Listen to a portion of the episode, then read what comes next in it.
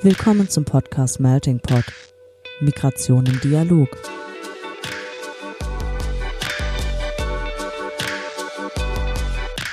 In diesem Podcast sprechen wir mit NachwuchswissenschaftlerInnen aus verschiedensten Fachgebieten, die zum Thema Migration forschen. Ein Einblick also in die Migrationsforschung über die Grenzen wissenschaftlicher Disziplinen hinweg. Organisiert wird der Podcast vom Nachwuchsnetzwerk des Interdisziplinären Zentrums für Integrations- und Migrationsforschung an der Universität Duisburg-Essen. Herzlich willkommen zu einer neuen Ausgabe des Podcasts Melting Pot Migration im Dialog. Ich bin Laura und mit mir moderiert heute Merve. Hallo. Hallo. Und heute begrüßen wir gleich zwei Gäste, Dimitra Demizaki und Dr. Ali Konjali. Schön, dass ihr da seid. Hallo. Hallo. Hallo. Zur kurzen Einführung unserer Gäste. Dimitra hat Politikwissenschaft und Ethnologie an der Georg-August-Universität Göttingen, der California State University Los Angeles und der Freien Universität Berlin studiert und zu ihren Forschungsschwerpunkten zählen Migration, Flucht und Asyl sowie geschlechtsspezifische Aspekte von Migration und Arbeitsteilung. Und darüber hinaus beschäftigt sie sich auch mit dekolonialen Perspektiven auf Migration und Gender. Und Ali hat Kulturwissenschaften und Europastudien an der Universität Maastricht und internationale Migration und ethnische Beziehungen an der Universität Malmö studiert. Er promovierte über beruflich erfolgreiche Nachkommen von Migranten aus der Türkei und verteidigte 2018 seine Doktorarbeit an der Erasmus-Universität Rotterdam. Und an dieser Universität war auch an einem internationalen Forschungsprojekt beteiligt und arbeitete zudem im Netzwerkbüro des Forschungsverbunds Emisco, zuvor als Junior Lecturer an der Universität Maastricht und seit 2019 ist er jetzt wissenschaftlicher Mitarbeiter am Dezim-Institut, wo auch Dimitra arbeitete. Und bislang haben wir im Podcast viel darüber gesprochen, wie die Migrationsforschung auf verschiedene Bereiche der Gesellschaft blickt, also über Themen aus der Migrationsforschung. Heute wird es allerdings mehr über die Migrationsforschung bzw. das Wissenschaftssystem gehen. Wir werden also das Feld von innen ein wenig beleuchten, richten den Blick also reflexiv nach innen und sprechen über Rassismus in der Wissenschaft. Und wir sind sehr froh, dass wir unsere beiden Gäste hierfür begrüßen dürfen, um über ein Forschungsprojekt zu sprechen, das von den beiden gemeinsam durchgeführt und geleitet wurde. Aber zunächst beginnen wir dann auch heute mit einem kurzen Kennenlernen unserer Gäste und dafür gebe ich zunächst einmal ab an Merve. Ja, vielen Dank, Laura. Wir haben ja nicht immer zwei Gäste und wie auch in der zehnten Folge haben wir uns darauf geeinigt, dass wir bei zwei Gästen die Entweder-Oder-Fragen etwas modifizieren. Das heißt, Dimitra, Adi, ihr müsst euch jetzt bei den Entweder-Oder-Fragen auf etwas einigen. In der Kategorie Essen möchten wir euch fragen, Reis oder Nudeln? Sag du mal. Reis. Stimme ich zu, okay. okay, das war einfach. Gut, äh, dann verreisen wir in eine fremde Stadt. Couchsurfing oder Hotel? Für Hotel. mich ist es ganz klar, ja, Hotel. Merve und ich haben äh, vor der Aufnahme auch schon mal geprobt und wir sind auch ganz schnell auf Hotel gekommen. Schön, dass wir uns hier alle einig sind. Jetzt auch zur Kategorie Freizeit. Ähm, wir denken immer postpandemisch oder vorpandemisch, das kann man sich mal so oder so äh, legen. Und hier wollen wir euch fragen, würdet ihr lieber gemeinsam Paintball spielen oder Federball?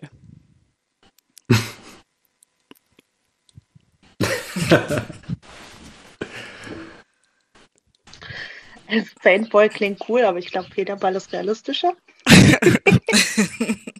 Ich bin auf jeden Fall auch bei Federball eher dabei. ja, ein bisschen sicherer, ne? Naja, ja. Ja, das auf jeden Fall. Okay, gut. Dann ähm, zu euch als Forschende.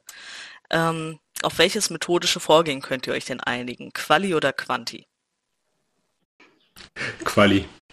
Ja, Quali. Eindeutig. Okay, das war nicht so kontrovers. Aber wir kriegen ja jetzt auch Einblicke in eure Studie, deswegen ist, erklärt das das wahrscheinlich auch nochmal. Ähm, nur, nur noch mal kurz zur Einführung. Zur Vorbereitung des Nationalen Diskriminierungs- und Rassismusmonitors wurden im letzten Jahr, also in 2020, 34 Kurzprojekte durchgeführt. Dabei habt auch ihr ein Projekt eingeworben. Also erstmal herzlichen Glückwunsch dafür. Und, äh, Vielen Dank. Und äh, euer Projekt trägt den Titel Wer bleibt? Eine Pilotstudie zu Karrierewegen von schwarzen WissenschaftlerInnen und WissenschaftlerInnen of Color. Ähm, insgesamt seid ihr aber auch ein Team mit sieben Forscherinnen und Forschern. Deswegen wollen wir natürlich auch äh, hier nochmal direkt fragen, wer hat denn mit euch in dem Projekt mitgearbeitet?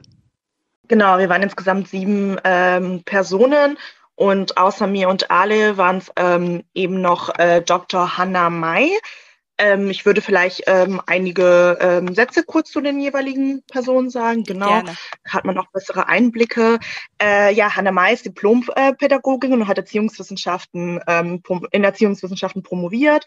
Und zu ihren Arbeits- und Forschungsschwerpunkten gehören rassismuskritische Bildung, diversitätsorientierte Organisationsentwicklung, Demokratiepädagogik und pädagogische Professionalität in der Migrationsgesellschaft. In ihrer Dissertation hat sie sich mit dem biografisch-professionellen Wissen von Pädagoginnen of Color befasst. Und aktuell ist sie wissenschaftliche Mitarbeiterin am DEZIM-Institut. Äh, dann noch Alina Goldbach. Alina Goldbach studierte Europawissenschaften und politische Theorie an der Maastricht University, der Universidad Com Complutense de Madrid sowie an der Universität Pompeu Fabra in Barcelona. Am DEZIM-Institut arbeitete sie an der wissenschaftlichen Begleitung der Modellprojekte zur Vielfaltsgestaltung im Rahmen des Bundesprogramms Demokratie leben. Zurzeit arbeitet sie beim Institut für Landes- und Stadtentwicklung in Dortmund in einem DFG-Projekt zu sozialer Ungleichheit und Grundschutz, äh, Grundschulzugängen. Ihre Arbeitsschwerpunkte umfassen die Themenfelder Antidiskriminierung, zivilgesellschaftliches Engagement und Bildung. Äh, anschließend noch Baha Ogalai, äh, ist Sozialwissenschaftlerin mit einem Fokus auf Intersektionen von Rassismuskritik und Feminismus. Zurzeit ist sie wissenschaftliche Mitarbeiterin im Forschungsprojekt äh, an der ASH, in einem Forschungsprojekt an der ASH Berlin. Sie promoviert äh, an der Universität Koblenz-Landau zu Politisierungsbiografien diasporischer Feministinnen aus dem Iran und der Türkei in Deutschland ähm, unsere Kollegin Sabuda Nagspandt. Äh, Sabuda ist Politikwissenschaftlerin und Kulturanthropologin. Sie ist wissenschaftliche Mitarbeiterin in der Fachgruppe Demokratie, Transfer, Politikberatung am deutschen, äh, am DEZIM, äh, da wo eben auch äh, Ali und äh, ich auch äh, tätig waren und begleitet im Bundesprogramm Demokratie leben Projekte in den Themenfeldern Antiziganismus und Einwanderungsgesellschaft. Sie hat an einer Studie zur interkulturellen Öffnung der Verwaltung mitgewirkt, sowie eine erste bundesweite Studie zu den sozialen Dienstleistungen von Migrantinnen und Organisationen durchgeführt. Und ihre Forschungsinteressen bewegen sich im Feld der Rassismuskritik an Hochschulen, des antimuslimischen Rassismus, des intersektionalen muslimischen Feminismus und der soziopolitischen Teilhabe von äh, BPOC und der Dekolonisierung.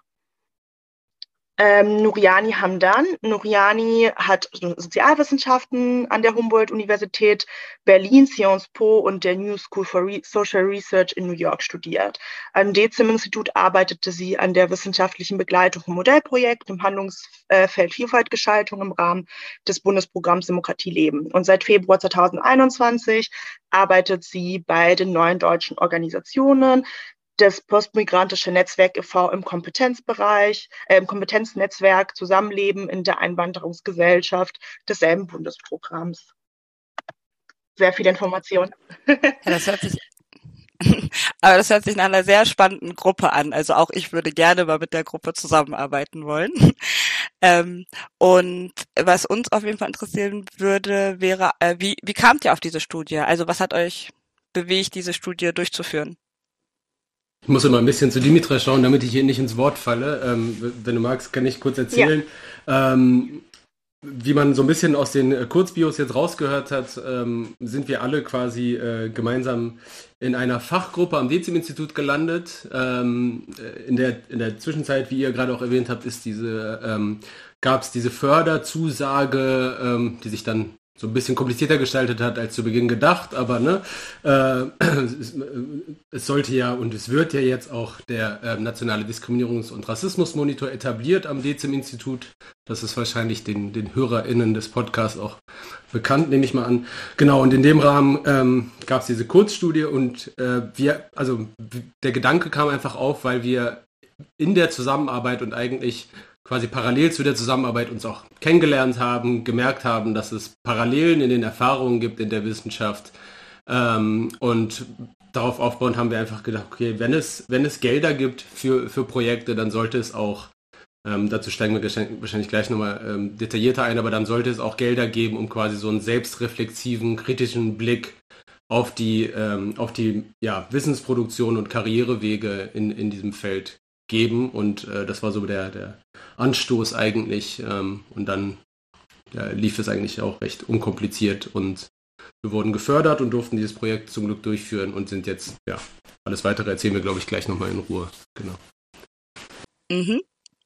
Und bevor wir äh, auf die Einzelheiten eingehen, wir sprechen ja auch in eurem Projekt von schwarzen WissenschaftlerInnen und Wissenschaftlerinnen of Color. Wen meinen wir damit? Ja, genau. Ähm, diese Bezeichnung äh, haben wir äh, eben dann gemeinschaftlich kollektiv ausgewählt, um ähm, ja, unsere, unser weiteres Projekt dann äh, durchführen zu können. Äh, diese Bezeichnung schwarze Wissenschaftlerinnen und Wissenschaftlerinnen of Color, also auch kurz äh, BPOC und BIPOC, nutzen wir in der Studie, um über Menschen zu sprechen, die Rassismuserfahrungen machen beziehungsweise durch Rassismus verletzbar sind.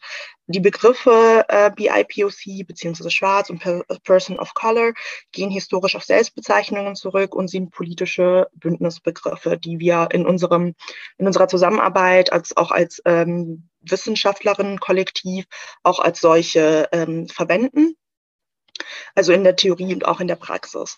Im Kontext der Studie nutzen wir sie als rassismuskritische Analysenkategorien, unabhängig von den jeweiligen individuellen Selbstbezeichnungen der Interviewten, die sich damit in, äh, konkret selber so Bezeichnungen selber identifizieren oder eben auch nicht. Mhm, vielen Dank. Und ihr hattet ja jetzt auch schon gesagt, also äh, nochmal den Blick auf die Institution selbst richten. Ihr habt ja für eure Studie die Definition der Thüringer Enquete-Kommission genommen, also für die Rassismus-Definition. Äh, was, also warum habt ihr euch dafür entschieden und was bedeutet das auch für eure Theorieentwicklung? Du kannst. ja, äh, okay. Ähm, also Genau, es gibt natürlich äh, mehrere, natürlich mehrere Definitionen zu institutionellem Rassismus. Wichtig war uns tatsächlich eine weitreichende und allumfassende Definition, die tatsächlich auch die Macht- und Herrschaftsebenen mit einschließt. Ähm, und, und bei dieser Enquete-Kommission des Thüringer Landtags ähm, hatten wir den Eindruck, dass das der Fall ist. Ähm, und das ist auch gerade, ähm, weil, weil, da auch gerade diese Macht- und, und herrschaftskritische Perspektive quasi oder Ebene zumindest mitgedacht wurde in der Definition, ähm, sind wir erstmal davon ausgegangen und haben gesagt, okay, das, ähm, das kann unser Startpunkt sein. Ähm, darüber hinaus, ja, ich glaube, wichtig war einfach, dass diese Definition halt über die einzelnen Erfahrungen hinausgeht und eigentlich auch quasi mit einschließt, dass es äh, ja, dass es nicht an individuellen Einstellungen oder am, am individuellen Charakter von Personen liegt, dass es Rassismus in unseren Arbeitsfeldern gibt, sondern ähm, eher die Annahme, ähm, und, und das zeigt sich dann auch in unserer sowie auch in anderen Studien natürlich äh, zu institutionellem Rassismus, gerade im Hinblick auf äh, Hochschule und Bildung und Forschung, ähm, dass die Strukturen einfach durchsetzt sind ähm, durch, mit Rassismus.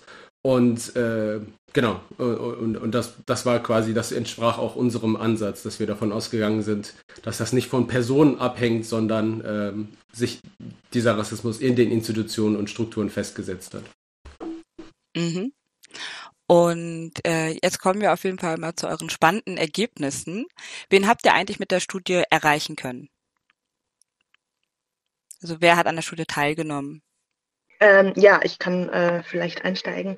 Ähm, genau, also als äh, quasi ähm, Auswertungsüberblick lässt sich sagen, wir hatten insgesamt 19 qualitative ähm, Interviews ähm, durchgeführt und vorab gab es eben eine ähm, Umfrage, die sich an verschiedene Institute ähm, richtete, ähm, die sich in der Immigrations-, Integrations-, Rassismusforschung verorten. Also wir kürzen das dann äh, mit dem MIR ab, also MIR.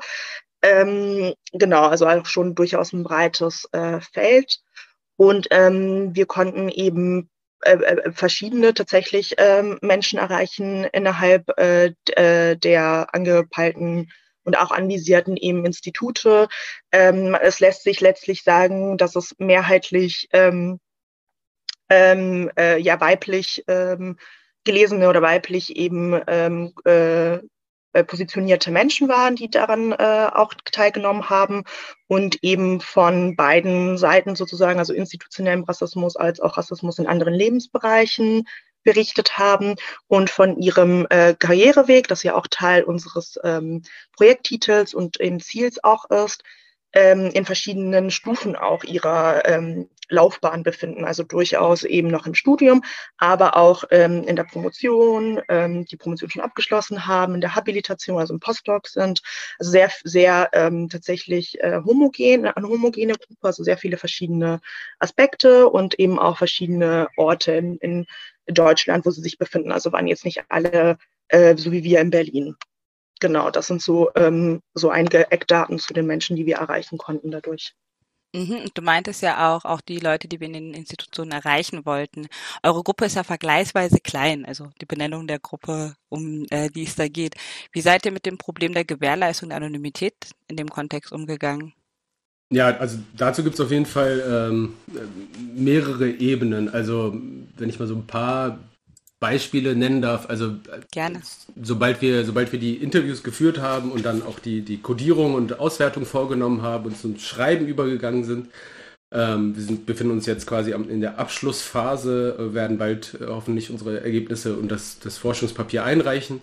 Ähm, haben wir halt gemerkt, wir mussten einige Zitate, die wir gerne einfach benutzt hätten, stark kürzen. Zum Beispiel ähm, teilweise wurden diese in Anführungszeichen inhaltslos dadurch, also auch einfach nicht mehr, nicht mehr brauchbar. Ähm, wir mussten einen Begriff wie interviewte Person, äh, etwas Sperriges benutzen äh, im, im, im, beim Schreiben des Artikels, damit keine Rückschlüsse zu Gender äh, getroffen werden können. Ähm, und schließlich, ähm, also so vielleicht so als dritten Punkt, hat es auch einfach, ähm, natürlich auch Corona bedingt, so das ist das Übliche wahrscheinlich, aber auch auch aufgrund dieser, dieser wirklich Schwierigkeit der Anonymisierung ähm, hat es einfach mehr Zeit in Anspruch genommen. Ähm, wir mussten oder müssen und mussten uns äh, rück, zurück, also müssen Rücksprache halten auf zwei Ebenen. Einmal äh, institutionell, dass wir, äh, äh, äh dass wir, dass wir schauen, äh, dass wir halt, ne, weil wir auch innerhalb der Forschungsgemeinschaft, das war ja unser Startpunkt, wir haben das dann ausgeweitet. Diese Ausweitung war ein weiterer Grund, dass wir über die DC-Forschungsgemeinschaft hinausgehen wollten, dass wir nochmal stärker versuchen, diese Anonymität äh, zu wahren und gleichzeitig ähm, werden wir uns äh, mit den interviewten Personen in Verbindung setzen, um letztendlich die Zitate vor der Veröffentlichung freigeben zu lassen. Also das sind so, so ein paar Punkte, die, glaube ich, auch so ähm, recht einleuchtend sind, einfach weil zum einen dieses Forschungsfeld im Entstehen ist, es einfach nicht äh, Unmengen von WissenschaftlerInnen gibt. Hm. Und, ähm, und gerade wenn man so ähm, ne, auch über Karrierewege spricht und, und dann, äh, äh, ich sag jetzt mal so, in der Hierarchieleiter weiter nach oben guckt, wird es halt dünner. Ne? Also das führt halt dazu, dass man auch mit diesen Positionen sehr vorsichtig umgehen muss. Das vielleicht so als ein paar Beispiele. Hm. Und was waren jetzt eure zentralen Ergebnisse in dem Projekt? Also fangt gerne an und ergänzt auch gerne untereinander. Mhm. Genau, ja, also die zentralen Ergebnisse und auch eben Erkenntnisse der Studie, ähm, die wir auch gerade äh, glücklicherweise finalisieren, ähm, beziehen sich eben primär auf ähm, ja, Hürden in der Forschung, die in erster Linie mit Rassismus und, und Rassismuserfahrungen zu tun haben ähm, aber andererseits eben auch andere ähm, ja, Hürden, die ähm, quasi daneben noch bestehen, sowas wie Sexismus oder eben Frauenfeindlichkeit im Konkreten, ähm, die äh, einzelnen Klassenverhältnisse, aber betrachtet eben auch in einem sozioökonomischen ähm, äh, Machtgefälle äh, und intersektionale Dynamiken von Diskriminierungserfahrungen. Ähm, und das aber auch durchaus eingebettet in den Grund grundsätzlich eben prekären ähm, oder prekären äh, Bedingungen des Wissenschaftsbetriebs. Ähm, also unter anderem lässt sich eben sagen, dass die Karrierewege, was ja auch das ähm, Hauptthema war, das uns interessiert hat, also wie kam es überhaupt dazu, was hat euch motiviert und wie ähm, ja eben welche, welche Hürden, aber auch welche ähm, Unterstützungen hattet ihr eben, um diesen Weg überhaupt gehen zu können und einschlagen zu können. Und ähm, da war es so, dass das Interesse oft eben biografische Bezüge hatte, also viele, die sich in irgendeiner Form ähm, als migrantisierte Personen identifizieren und auch äh, von außen so gesehen werden, also quasi Fremd- und Selbstzuschreibung, sich dann ähm, ja aufgrund der biografischen Bezüge eben mit der Migrationsforschung auseinandergesetzt und da Interesse gefunden haben. Ähm, es war häufig kein eben gerader und einfacher Weg, sondern ähm, im Gegenteil oft von äh, ja ähm, einfach vielen ähm, Hürden und vielen Herausforderungen geprägt. Ähm, also diese verschiedensten Hürden, wie ich wie eben schon erwähnt, waren halt in erster Linie Rassismuserfahrungen, aber eben auch ähm, Sexismus, der sich dann, der dann auch sehr breit äh, tatsächlich war. Also, also beides gegenüber jungen Frauen, aber auch eben ähm, Frauen äh, beispielsweise, die Kinder haben oder grundsätzlich Familien, auch alleinerziehende Personen. Ähm, Klasse spielt eine große Rolle, also welche äh, Vorbedingungen bringt man eben quasi mit rein, also sozioökonomisch, um überhaupt in der akademischen Welt bestehen zu können. Ähm, genau, Gatekeeping ist äh, ein wichtiger, also ein wichtiges Stichwort. Also gibt es irgendwie Personen, die eine Art Mentorenrolle auch übernehmen, ähm, vor allem in welchen Stadien, also in der Schule, im Studium, in dem Praktika, im, im Beruf tatsächlich, dann in der Promotion, also in den komplett verschiedenen Stadien, die irgendwie einen unterstützen können und grundsätzlich allgemeine Strukturen eben jetzt auch Stichwort, weil es gerade aktuell ist, Stichwort Ich bin Hanna. Ähm, genau, und da haben wir halt diese Überleitung jetzt auch geschaffen und ähm, auch in Anknüpfung an deine vorherige Frage mit der Theoriebildung, ähm, also äh, oder Theoriebildung in unserer Forschung. Äh, konkret zu den Rassismuserfahrungen sind da auf jeden Fall wichtige Aspekte, ähm, die das Objektivitätsparadigma und eben Neutralitätsabsprache äh, von eben Personen ähm, in diesem, äh, also äh, in diesem äh, Feld.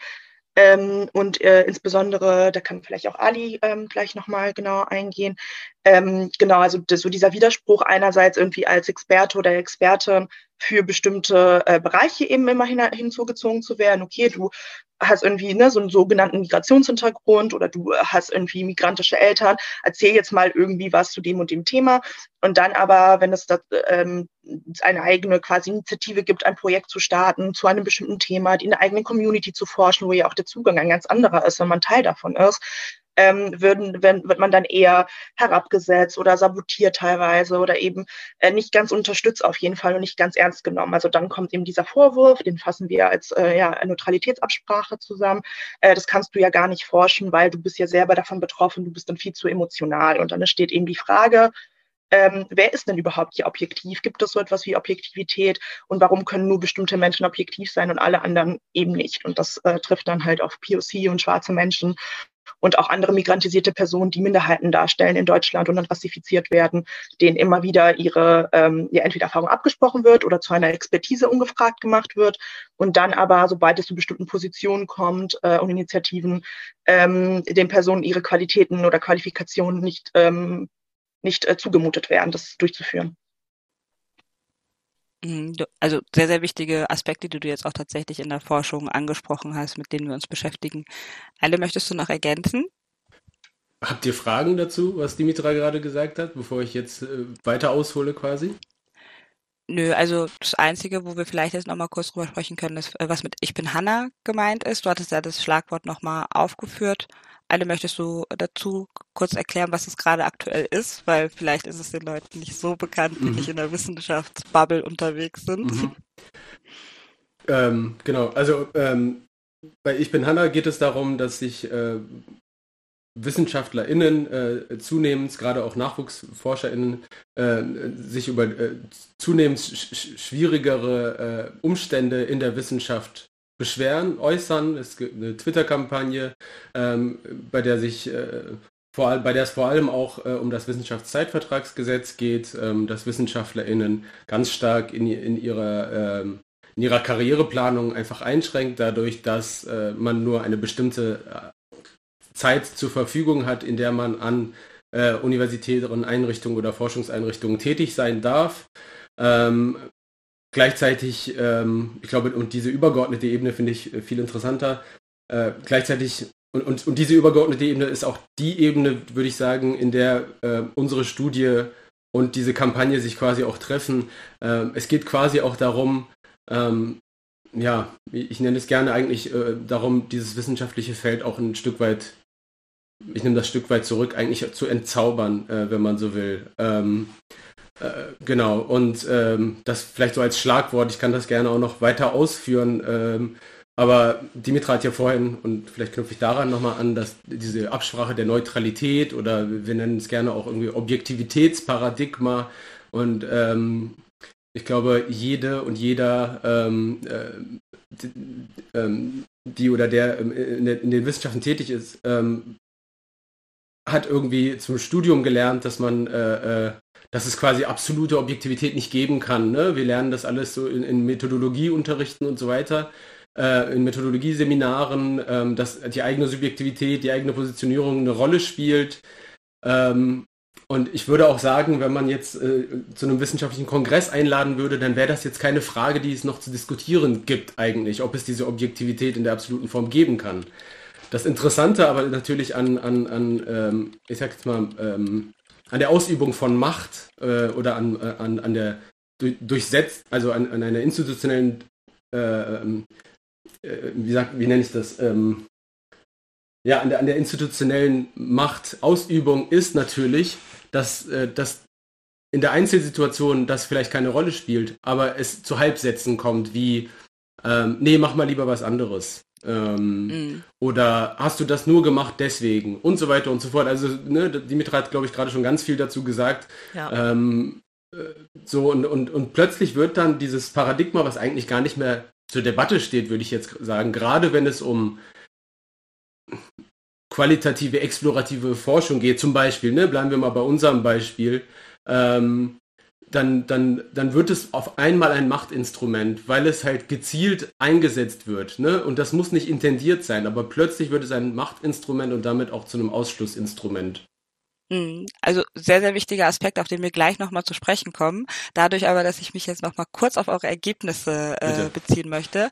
Eine letzte Einschätzungsfrage von euch, weil äh, das, euer Titel oder euer Projekt fängt ja auch damit an, wer bleibt. Und deswegen gerne auch nochmal eure Einschätzung dazu. Wer bleibt denn am Ende in der Wissenschaft? Ja, vielleicht dazu dann ähm, drei Aspekte, wenn ich darf, Dimitra. Du, ja. Ähm, mhm.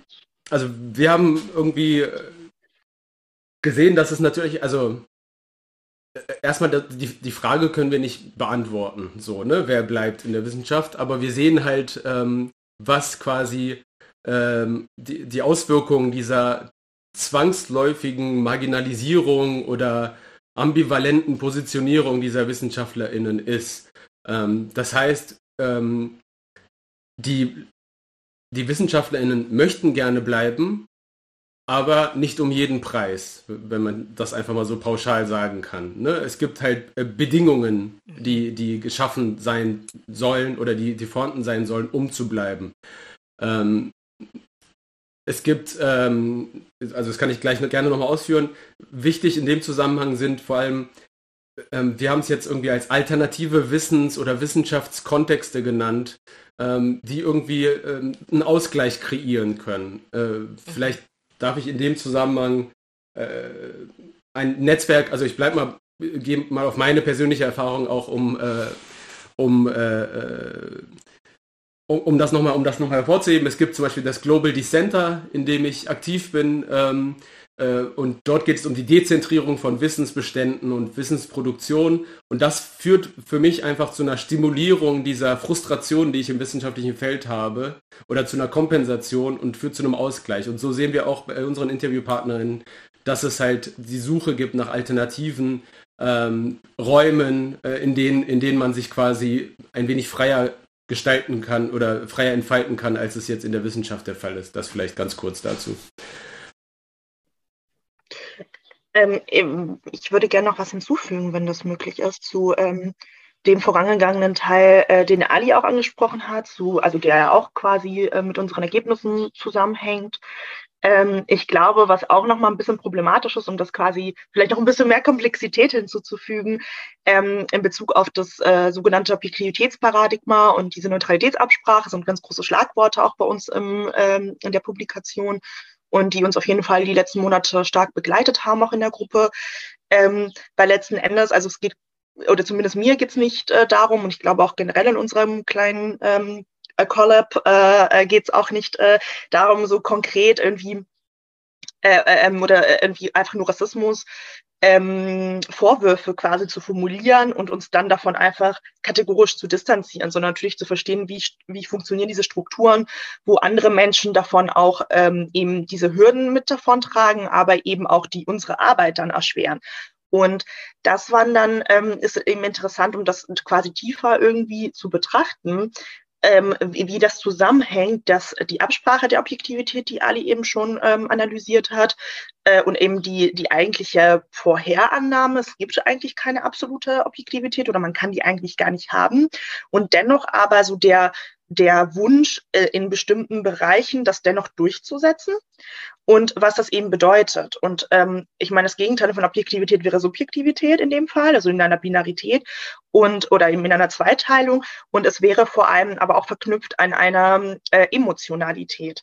Und zusätzlich dazu wird Emotionalität grundsätzlich, ähm, also es ist auch Teil der Interviews, aber ich denke auch, ähm, wenn ich darf, quasi das so ein bisschen mit der eigenen Erfahrung oder mit den eigenen Erfahrungen zu verknüpfen, dass Emotionalität grundsätzlich immer als etwas Negatives angesehen wird ähm, und aber auch nicht definiert ist. Also Emotionalität ist nicht nur weinen oder irgendwie vor Wut äh, irgendwie äh, gegen den Tisch hauen oder sowas, sondern Emotionalität äh, äußert sich in verschiedenen Formen. Und ähm, das ist dann interessant, auch im, im Vergleich zu wie Frauen immer Emotionalität vorgeworfen wird. Und deswegen können sie nicht in Führungspositionen oder deswegen können sie nicht irgendwie rational entscheiden und sowas. Ne? Also generell gegenüber weiblich äh, irgendwie gelesene oder positionierte Personen und auch äh, queere Personen. Und eben, um das quasi nochmal zu erweitern, aber eben auch ähm, Personen mit Rassismuserfahrungen, dann sind sie auf einmal zu emotional, weil sie zu sehr betroffen sind, um diese Forschung zu machen. Und allein dieser Emotionalitätsvorwurf als solches ist ja schon so rassistisch ähm, das, äh, das und, und das zu entschlüsseln und das eben zu verstehen, ähm, was das bedeutet, bestimmten Menschen das dann abzusprechen, die durchaus eine sehr starke, breit gefasste Qualifizierung mitbringen und oft eben auch ähm, Theorie und Praxis eben verknüpfen. Also sozusagen Theorie im Sinne von irgendwie, was wir in der Forschung machen und äh, Praxis dann im Sinne von Aktivismus, von Demonstration, von dem, was gerade Ali erzählt hat mit dem Global D-Center, also Sachen, so äh, Stichwort alternative Wissenskontexte auch. Ähm, vielleicht können wir da gleich auch nochmal ja. näher drauf eingehen. Das war auch ein äh, Aspekt unserer Forschung, äh, wo man sich quasi sonst noch weiter verknüpft und weiterbildet. Und eben auch dieser, das ist gar, soll gar kein konkreter Vergleich sein. Also ich denke, man kann Sexismus und Rassismus nicht eins zu eins vergleichen, aber dass es eben eine Parallele ist. Und dann sind natürlich Personen, die eben ähm, doppelt davon, äh, äh, äh ich sage jetzt mal, betroffen sind oder denen doppelt auf eine doppelte Art und Weise immer wieder Vorwurf gemacht wird. Also einerseits eben als Frau äh, und andererseits eben als Person mit Rassismuserfahrung. Ähm, wo dann eben auch mit Teil unserer Interviewergebnisse war, dass es manchmal eben unklar ist, was genau, äh, was, warum genau wurde ich jetzt so behandelt? Warum genau wurde, wurde ich jetzt eben nicht promoted? Warum genau wurde mir eine Hürde gestellt? Weil ich eine Frau bin, weil ich arm bin, weil ich äh, rassifiziert bin, weil ich muslimisch bin, weil, weil, weil, weil, weil. Und ähm, eben, dass es manchmal nicht ganz einfach zu greifen ist. Also Rassismus ist dennoch, äh, lässt sich gut definieren, äh, insbesondere institutioneller Rassismus. Ich denke, das haben wir, äh, also da haben wir auch eine ganz gute Basis, auf die wir arbeiten. Äh, aber ähm, es ist halt manchmal eben auch so dieses unterschwellige, uneindeutige ähm, und insbesondere Stichwort ähm, Emotionalität, um das jetzt quasi abzurunden, ähm, äußert sich das natürlich dann auch bei Personen, die das erleben und denen auch in dem Fall eben ihr Leben und ihre Laufbahn ähm, ähm, sabotiert werden oder unterbrochen werden äh, und auch das äh, Leben ein bisschen schwer gemacht wird, äußert sich das ja auch in verschiedenen Formen. Natürlich Wut, ähm, Trauer, eben äh, Frustration, dann eben eine gewisse Distanz, die man äh, irgendwie einnimmt oder dann andere Gruppen findet, mit denen man sich solidarisiert und sich selber solche Räume einfach schafft. Also das ist dann irgendwie auch eine Art, könnte man sagen, Bewältigungsmechanismus, aber auch eben eine Konsequenz aus dem Permanenten ausgeschlossen werden. Und das ähm, wäre vielleicht in, in Bezug auf eben auch die mhm. Frage, wer bleibt oder wie kann dem entgegengesteuert werden. Ähm, eventuell lässt sich bestimmt diskutieren, aber eventuell eben auch eine Alternative. Äh, wie können sich diese Personen eben besser schützen und eben auch, wie können sie aber auch unterstützt werden? Also was brauchen sie damit sie eben nicht komplett dieses Feld verlassen und wie Ali beschrieben hat, je weiter es nach oben geht, desto dünner wird es und ähm, sie also bestimmte Personen dann einfach überhaupt nicht mehr ja. vorzufinden sind. Ja, ihr habt jetzt auch schon wirklich viele, viele folgende Fragen schon vorweggegriffen, aber das sind äh, wirklich sehr spannende und vor allem auch wirklich wichtige Einblicke gewesen, gerade weil ihr euch ja auch, ähm, oder weil es eben auch zentrale Einblicke in das Feld ist, also ein Feld, in dem wir uns eben alle bewegen und äh, Erfahrungen, die WissenschaftlerInnen in diesem Feld machen, das sind ja normalerweise selten Gegenstand selbst von Untersuchungen. Deswegen ähm, durchaus wichtig und auch zentral. Aber wenn wir jetzt nochmal einen kurzen Schritt zurückgehen und vom Vorgehen selbst her denken ähm, und auch gerade was euer Vorgehen angeht, wie war das für euch? Ihr habt jetzt WissenschaftlerInnen interviewt, eventuell auch WissenschaftlerInnen, die selbst in ihrer Forschung qualitative Interviews führen. Ähm, wie war das denn? Also konntet ihr da Besonderheiten ausmachen, ähm, die eben das Interviewen von WissenschaftlerInnen selbst mit sich bringt? Also jetzt ganz forschungspraktisch gedacht. Ja, also auf jeden Fall. Ähm, ich glaube, da gibt es auch wieder zwei Ebenen. Also einmal, äh, dass unser Team sich zusammensetzt aus äh, POCs und Verbündeten mhm. ähm, und, und wir quasi selber ganz viel Rassismuserfahrung mitbringen ähm, und diese Erfahrung unterfüttern unsere Arbeit einfach. Und und ne, da gibt es dann so eine Wechselseitigkeit, so ein Hin- und Herspiegeln von eigener Erfahrung und dem, was wir dann im, im Feld beobachten. Das ist eine Ebene und die, die zweite Ebene ist dann äh, quasi ähm, die Einordnung dieser Interviews, die wir mit den WissenschaftlerInnen geführt haben. Ähm, da kann ich auch direkt wieder an, an das anknüpfen, ähm, was Dimitra gerade gesagt hat. Äh, es, es, es, geht natürlich, ähm, also diese, diese WissenschaftlerInnen sind natürlich ExpertInnen. Also es, es ist zum einen, ähm, führen wir Interviews, um Karrierewerdegänge äh, zu beobachten, äh, zu analysieren, auszuwerten ähm, und, und, und ähm, ne, wollen deskriptive Beobachtungen darin machen, welche Faktoren spielen eine Rolle, darüber haben wir gerade ganz viel gesagt. Ähm, und zum anderen ähm, spielt, also zum, zum anderen, es wird ganz deutlich, dass in diesen Interviews auch wieder zu Reflexionen kommt, die wiederum auch in, unterfüttert sind mit den äh, erlernten ähm, Theoriebeständen, Wissensbeständen aus dem Feld selbst. Ne? Also da gibt es so eine äh, permanente Rückspiegelung eigentlich, ähm, die diese Einordnung der Interviews äh, auch wieder, ich will es nicht ambivalent nennen, aber es gibt auf jeden Fall so diese doppelte Ebene. Ähm, so, das sind nicht ganz einfach nur Interviews mit Rassismus erfahrenen Personen, ähm, sondern auch gleichzeitig ExpertInnen-Interviews, die ja. auch wirklich äh, Strategien aufzeigen ähm, im Umgang mit diesen Erfahrungen, zum Beispiel. Ja. Ja, und ihr habt auch eben ja schon gesagt und jetzt auch gerade, du hast es jetzt nochmal erwähnt, ihr seid ja wirklich ein großes Team und ihr beschreibt ja euren Ansatz des Vorgehens eben auch als kollektives Arbeiten. Könnt ihr dazu vielleicht ganz kurz was sagen? Also, äh, was ist denn, was ist kollektives Arbeiten überhaupt oder welche Bedeutung hatte kollektives Arbeiten konkret in Bezug auf eure Forschung oder diese, diese Studie? Vielleicht ähm, kann ich da direkt äh, anfangen.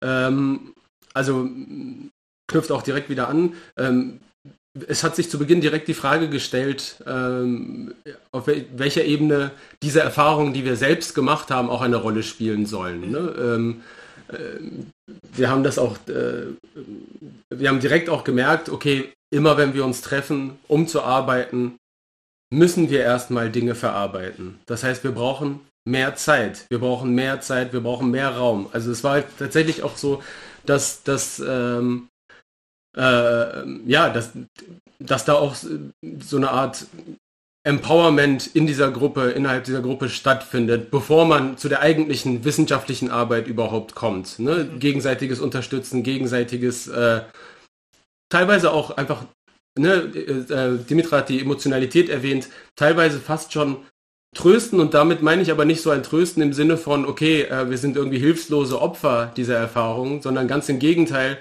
äh, es ist eigentlich, also trösten ist vielleicht dann doch auch das falsche Wort, ähm, sondern auch wirklich aufzeigen von, von alternativen Möglichkeiten.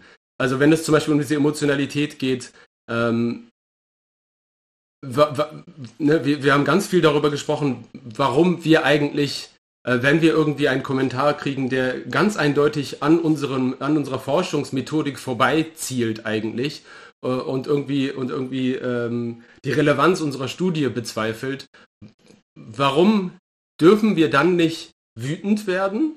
So, ähm, auch in Anlehnung an, ich nenne jetzt mal Bourdieu und Soziologie ist Kampfsport. Warum dürfen wir dann nicht, warum dürfen wir uns dann nicht wehren? Ja. Ähm, ne? Also ne, es würde natürlich auch jetzt nie, nie, wieder niemand sagen, wieso denn Ali? Dürft ihr, dürft ihr doch, ne? Also, oder dürft ihr nicht und so, ne? Also, also äh, es würde quasi niemand bezweifeln, aber in den Situationen selbst wird man dann quasi, also äh, mehr oder weniger da, darum gebeten, doch bitte den Anstand zu wahren und mhm. ne, wir müssen uns doch kritisieren dürfen. Also ich glaube, ähm, äh, alle Personen, die, die, die, jetzt diesen Podcast hören und die irgendwie äh, ähnliche Erfahrungen gemacht haben, äh, in diesem Feld äh, quasi marginalisiert zu werden in bestimmten Situationen durch die Institution, die wissen ganz genau, äh, wie sich das anfühlt, plötzlich ähm, so eine Wand vor die Nase gestellt zu bekommen und gesagt zu bekommen, ja, aber verhalte dich doch mal so, wie sich ein Wissenschaftler oder eine Wissenschaftlerin zu verhalten hat. Ja. Wir müssen doch nicht gleich wütend werden.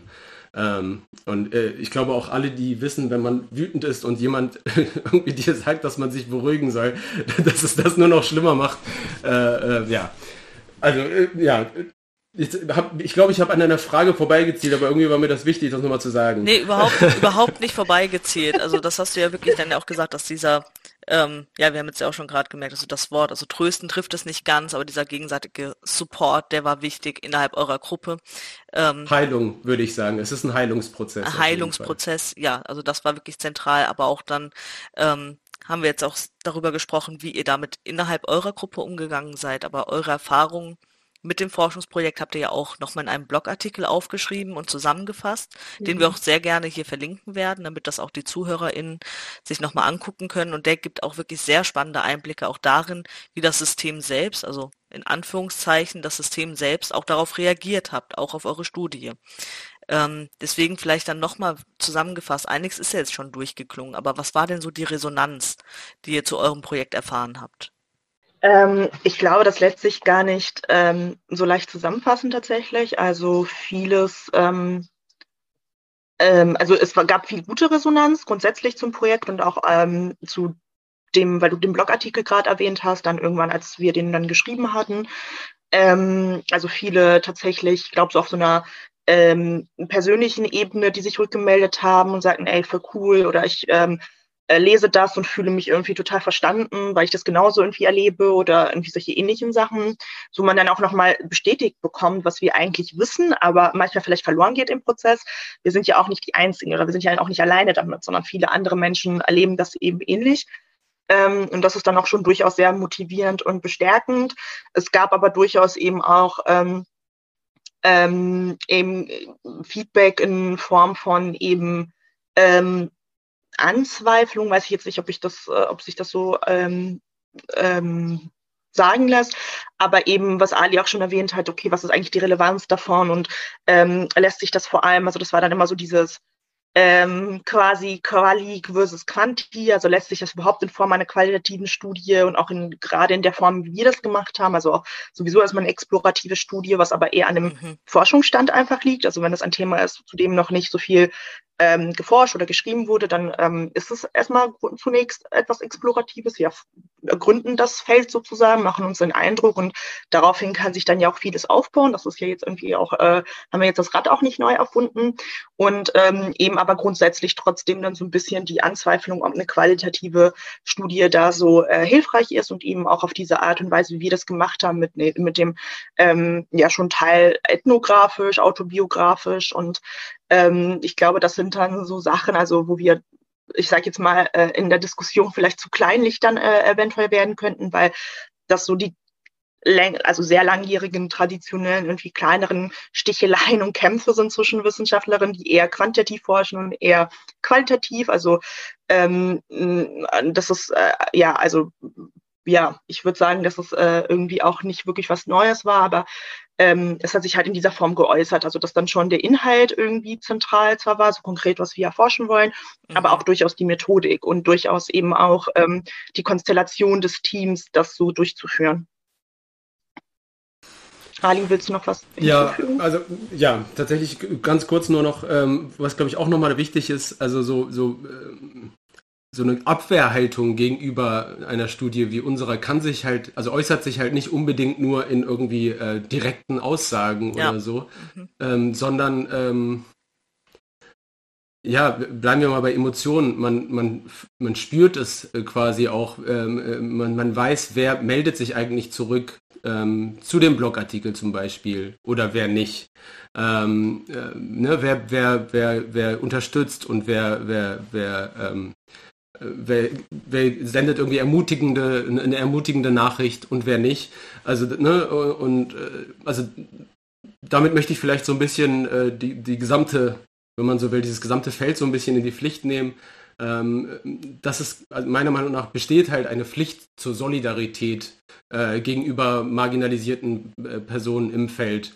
Und ähm, die äußert sich halt nicht ähm, äh, durch Stille, sondern die muss man halt wirklich explizit machen, weil ähm, äh, meiner Meinung nach äh, Stille eigentlich nur den, den Status quo quasi, befördert. Ne? Also es reicht nicht einfach äh, wohlwollend zu sein, aber nichts zu sagen, sondern durchaus mal schauen, okay, ähm, kann es sein, dass irgendwie äh, meine Kollegin äh, äh irgendwie ähm, sich nicht wohlfühlt in diesem Umfeld? Kann ich irgendwie was unternehmen? Kann ich äh, vielleicht mal äh, auf sie zugehen, kann ich sie fragen, wie es ihr geht, wie sie das empfunden hat, ähm, was ihr da irgendwie in dieser Tagung entgegengebracht wurde und so. Also ich glaube, ähm, es würde uns allen nicht schaden, da ein wenig aufmerksamer äh, miteinander umzugehen. Ja. Und ähm, dann vielleicht noch einige Personen oder auch, also vielleicht auch noch mal im Zusammenhang mit äh, dem eben schon angesprochenen Objektivitätspostulat, aber einige ähm, könnten jetzt ja auch zu einem Schluss kommen oder beziehungsweise ohne dass sich vorher damit beschäftigt haben, ohne dass sich mit eurer Studie auseinandergesetzt haben, dass Karrierewege in der Wissenschaft ausschließlich, und so nennt ihr es ja auch in eurem Blogbeitrag ähm, sehr schön, dem Postulat einer vermeintlichen Neutralität in der Leistungsbeurteilung folgt. Was antwortet ihr denn darauf?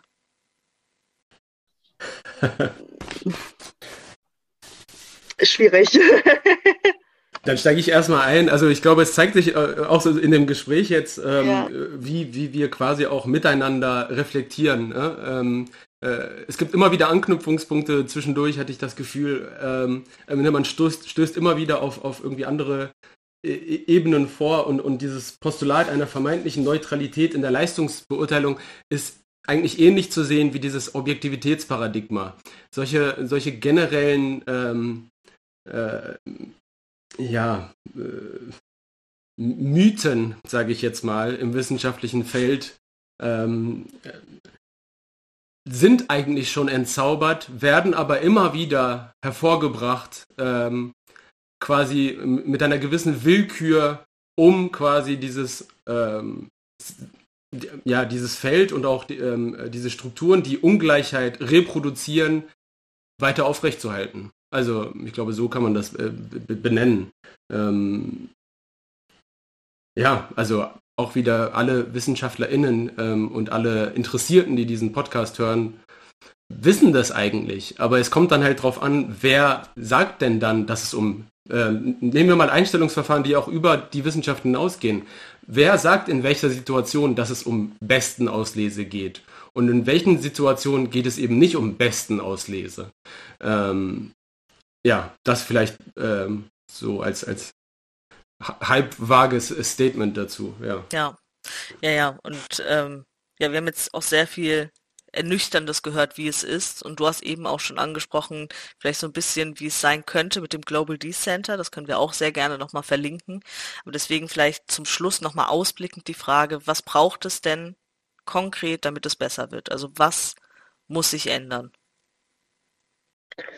Ähm, ja, ich kann äh, mal äh, versuchen einzusteigen. Ich glaube, ähm, genau, das ist so die Frage der Fragen sozusagen, mit der wir uns ja jetzt auch seit mindestens einem Jahr eigentlich auseinandersetzen.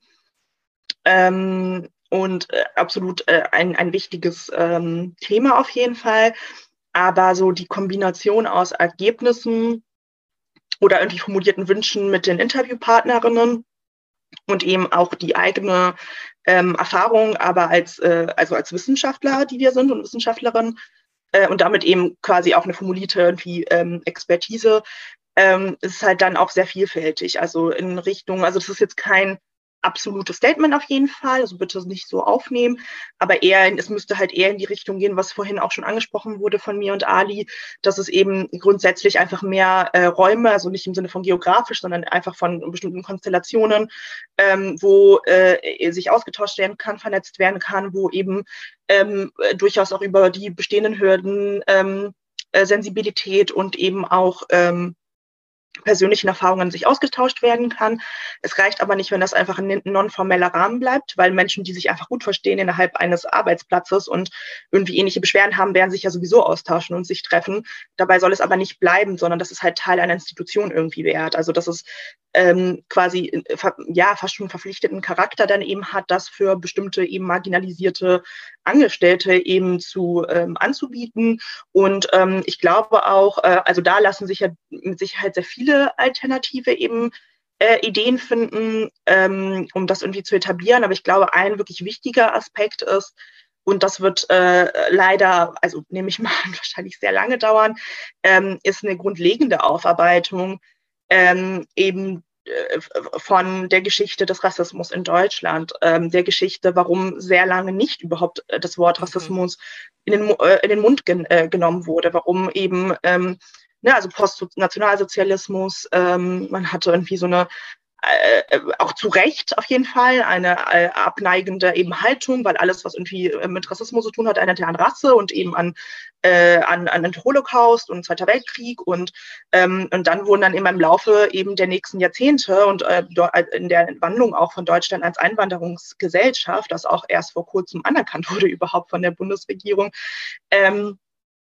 äh, wurden verschiedene Begriffe geschaffen, um Menschen irgendwie zu kategorisieren. Und ähm, dann war es irgendwie äh, Fremdenfeindlichkeit oder irgendwie die Ausländer, da waren es irgendwann Migrationshintergrund. Mhm. Dann wird ja jetzt auch dieser Begriff Migrationshintergrund auch durchaus kritisch betrachtet. Es gibt verschiedene Stimmen dazu, auch aus den Communities. Ähm, also da, wo ich zum Beispiel bin, sagen manche Leute, nö, das ist irgendwie stigmatisierend. Andere Leute sagen, naja, bestimmt ja, ich habe eine Migrationsbiografie und ich bin nicht wie alle anderen quasi durchschnittlichen Weißdeutschen, sondern äh, meine Migrationsbiografie oder die meiner Eltern oder Großeltern hat nun mal äh, eben eine Auswirkung auch auf mein Leben, sei es durch meinen Namen, durch eben mein Aussehen, also phänotypische Merkmale, durch meine Religion, durch eben eine Anbindung an das Heimatland, durch eine andere Sprache, die gesprochen wird und so weiter. Und eben das überhaupt anzuerkennen und dann aber tatsächlich nicht mal von einfach nur Migranten zu sprechen, sondern einfach von Deutschen, die rassifiziert sind und von Deutschen, die eben einen, äh, vorausgesetzt, sie, sie sehen sich als Deutsche, aber eben von Deutschen, die, die Rassismuserfahrungen machen und ähm, dass es eben ein Problem ist. Ich glaube, das ist ein wichtiger Schritt. Und ähm, ich glaube, es gibt grundsätzlich schon viel ähm, oder die Versuche zumindest einer äh, Aufarbeitung des Nationalsozialismus, aber ich glaube, so die, die, also was mir persönlich zum Beispiel, ich kann jetzt ähm, für mich erstmal sprechen, aber ich glaube, viele würden da auch zustimmen, was mir persönlich gefehlt hat, war eine etwas präsentere, auch in der Migrations-, Integrations- und Rassismusforschung, Verknüpfung an, was eigentlich macht dieses Land aus, was ist eigentlich passiert, was ist nicht mal 100 Jahre her, was bedeutete das eigentlich ähm, eben hier ähm, ne, Nationalsozialismus, wir leben einfach an, anzuerkennen, wir leben in einer postnationalsozialistischen, postfaschistischen Gesellschaft, das überhaupt mal auszusprechen, was bedeutet das, was bedeutet das eben in Bezug auf Rassismus in der Polizei oder überhaupt in irgendwelchen staatlichen Behörden? Ähm, und eben auch den deutschen Kolonialismus. Und ähm, das, da gibt es jetzt inzwischen ziemlich viel ähm, zumindest von, von schwarzen Gruppen und äh, POC-Gruppen und überhaupt migrantischen Gruppen viel, ähm, äh, also auch NGOs und so weiter, zivilgesellschaftliche Akteure, die da versuchen, mehr, äh, mehr in die Richtung zu pushen, dass es mehr thematisiert wird. Ich bin aber der Meinung auch, auch als, als Perspekt also persönliche Perspektive, aber auch äh, als Wissenschaftlerin, dass es ähm, sehr, sehr wichtig wäre, das auch in Betracht zu ziehen, weil viele der ähm, Rassismus, ähm, also der, der, der Formen, wie sich Rassismus äußert, heute in der Gesellschaft zu tun hat mit der Vergangenheit des Kolonialismus und des Nationalsozialismus. Und dieses Erbe gilt es auf jeden Fall auch ähm, anzuerkennen und aufzuarbeiten und eben nicht als etwas in der Vergangen komplett in der Vergangenheit liegendes ähm, abzustempeln, sondern durchaus die Verbindung eben zu sehen, wie sich historisch Dinge entwickeln und bis heute eine Auswirkung haben lass das mal kurz sacken. Ich hatte so ein bisschen, ähm, äh, ich, ich, hatte ein bisschen die Hoffnung, äh, dass wir, dass wir ein leichteres Gespräch führen können, aber ich finde gleichzeitig die, die Ernsthaftigkeit äh, des Themas äh, erfordert halt tatsächlich diese, diese, ähm, diese Aspekte ähm, zu benennen, die Dimitra gerade äh, benannt hat. Ähm, vielleicht kann ich dennoch mal versuchen, nochmal die Ebene äh, ein wenig zu nicht konkretisieren, so meine ich das nicht, aber äh, vielleicht nochmal auf die, die Ebene des Einzelnen, mhm. ähm, der einzelnen Person zu bringen. Ich hatte die Solidarität vorhin erwähnt, ganz wichtig, ja. ähm, explizit solidarisch zu sein, ähm, ne, den einzelnen Rassismus-Erfahrenen, die vielleicht teilweise auch ähm, äh, allein sind oder unter Umständen isoliert vielleicht in ihren Institutionen, ähm, vielleicht auch schon rausgedrängt wurden, kann ich nur empfehlen, sich Verbündete zu suchen. Also so, wenn ich mir das rausnehmen darf, dass diese Empfehlung auszusprechen. Ähm, und dann kann ich halt nochmal sagen, also ich hatte das ähm, GDC erwähnt, was für mich tatsächlich so ein, so ein äh, Freiraum kreiert hat, in dem ich eigentlich wirklich ähm, so arbeiten kann, wie ich eigentlich idealerweise gerne arbeiten würde. Nun weiß ich, dass äh, es gewisse einfach Notwendigkeiten äh, in unserem wissenschaftlichen Berufsfeld gibt, die, die dieses idealisierte, äh, äh ähm, äh, fast schon, ähm, ja, verträumt will ich es nicht nennen, aber so dieses, dieses wirklich ähm, also so, ich sag's mal, so ein Begriff wie Slow Science ähm, sollte halt nicht einfach nur etwas sein, was man, was man mhm. irgendwie ausspricht und sagt so ja äh, Tendenz und so, sondern wir sollten uns wirklich mal Gedanken darüber machen, was das denn heißen könnte, äh, unseren ganzen Betrieb mal äh, auf das Wesentliche runterzufahren. Was was heißt ne, was bedeutet Publish or Perish? Was, was macht das mit uns allen? Ähm, ne? Also ich glaube, da kommen wir nicht drum herum, auch zu benennen so äh, man muss es eigentlich nicht mehr benennen, aber ich so was macht dieses extremst neoliberalisierte Setting einfach mit der Arbeit, die wir hier durchführen und äh, wird es eigentlich quasi diesen wissenschaftlichen Ansprüchen gerecht, die wir, die wir dann äh, irgendwie auf Tagungen und Konferenzen immer wieder äh, äh ne, aussprechen. Das ist so eine Frage, die ich stellen würde. Und ähm, vielleicht auch nochmal ähm, dann so den Spaß hervorzuheben, den man bei der Arbeit haben kann. Also auch wenn das vielleicht jetzt in, dieser, äh, in diesem Gespräch nicht unbedingt immer durchgeschieden hat, wir hatten extrem viel Spaß auch äh, an der Zusammenarbeit. Ähm, so das, diese mhm. Kollektivität, die war unglaublich ja. wichtig einfach. Die hat mir so viel gegeben tatsächlich. Ähm, dass, also ähm, ich war schon an unterschiedlichen Punkten davor zu sagen, nee, das ist also diese Zermürbung, das ist es mir nicht, meine Energie nicht wert. Aber sobald man dann, und ich hoffe, man, wir konnten das so ansatzweise so ein bisschen im Wechselspiel zeigen, sobald man dann irgendwie mal miteinander spricht und merkt so, okay, wir können wirklich irgendwie in erkenntnistheoretische Bereiche durchdringen, indem wir uns gegenseitig aufbauen und ermuntern, weiterzumachen, weiterzudenken, dann äh, stellt sich echt so ein Zustand ein, der, der ja, also den, den ich sonst eigentlich nur äh, habe, wenn ich das mal so sagen darf, wenn ich äh, meinem Hobby nachgehe und irgendwie Musik mache oder sowas, wo ich so ganz bei mir bin plötzlich. Mhm. Ne? Und das, im, das in so einem Kollektiv zu erfahren, ist einfach wirklich unglaublich schön einfach. Auch das vielleicht. Ähm, also es kann sich auch lohnen, sich diesen, diesem äh, Feld und den Machtstrukturen da drin zu widersetzen, gemeinsam. So. Das ist ein sehr schönes Schlusswort. Das lassen wir auch erstmal sacken. Also wir sind nämlich auch leider jetzt schon am Ende dieser Folge. Wir könnten wahrscheinlich noch Stunden, stundenlang weitersprechen, auch gerade mit euch. Ähm, wir freuen uns wirklich sehr auf die ähm, Publikation dann eurer Ergebnisse und der Veröffentlichung eurer Ergebnisse. Aber zum Schluss ähm, äh, nochmal die Frage an euch, ist jetzt irgendwas nochmal zu kurz gekommen? Ähm, möchtet ihr nochmal irgendwas besonders aufgreifen? Also die berühmten letzten Worte, vielleicht ganz kurz. Habt ihr da noch was? Äh, ja, ein letzter Aspekt, der mir eingefallen ist, als äh, Ali das eben auch noch erwähnt hat, dass wir durchaus viel Spaß hatten. Auf jeden Fall ähm, hatten wir total und ich bin so froh, euch kennengelernt zu haben in diesem Team. Und äh, also das allein war es quasi wert, äh, euch kennenzulernen und weiterhin den Kontakt zu haben und eventuell in der Zukunft auch was anderes nochmal zu machen, ein anderes Projekt. Aber an die ähm, Zuhörer und Zuhörerinnen, ähm, ich weiß, es klingt sehr ernüchternd, alles, was wir gerade erzählt haben. Das muss man auch erstmal verarbeiten.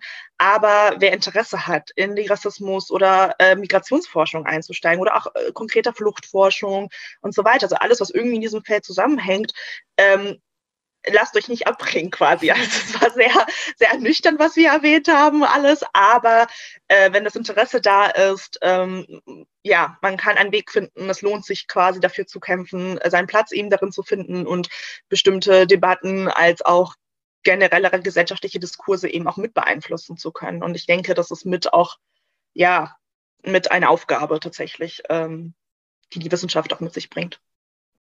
Ja, das war sehr, sehr schön. Vielen Dank, Dimitra, dass du nochmal ermutigst, alle mitzumachen.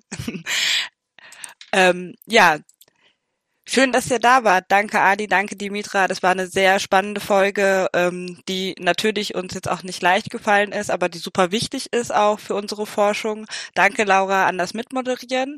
Und äh, wie gewohnt, die nächste Folge des Melting Pot kommt am 15. September. Folgt uns gerne auf Spotify und auf weiteren Podcast-Formaten. Auf Twitter findet ihr auf Incentive alle wichtigen Informationen auch zu unserer Melting Pot Folge. Und bis dahin sagen wir Tschüss. Ciao, ciao. Tschüss. Vielen Dank. Vielen Dank. Tschüss. Das war's mit dieser Ausgabe des Podcasts Melting Pot. Migration im Dialog. Für mehr Informationen über die Arbeit unseres Netzwerkes und für Updates zum Podcast findet ihr uns auf Twitter unter @incenten. Vielen Dank fürs Zuhören und bis zum nächsten Mal.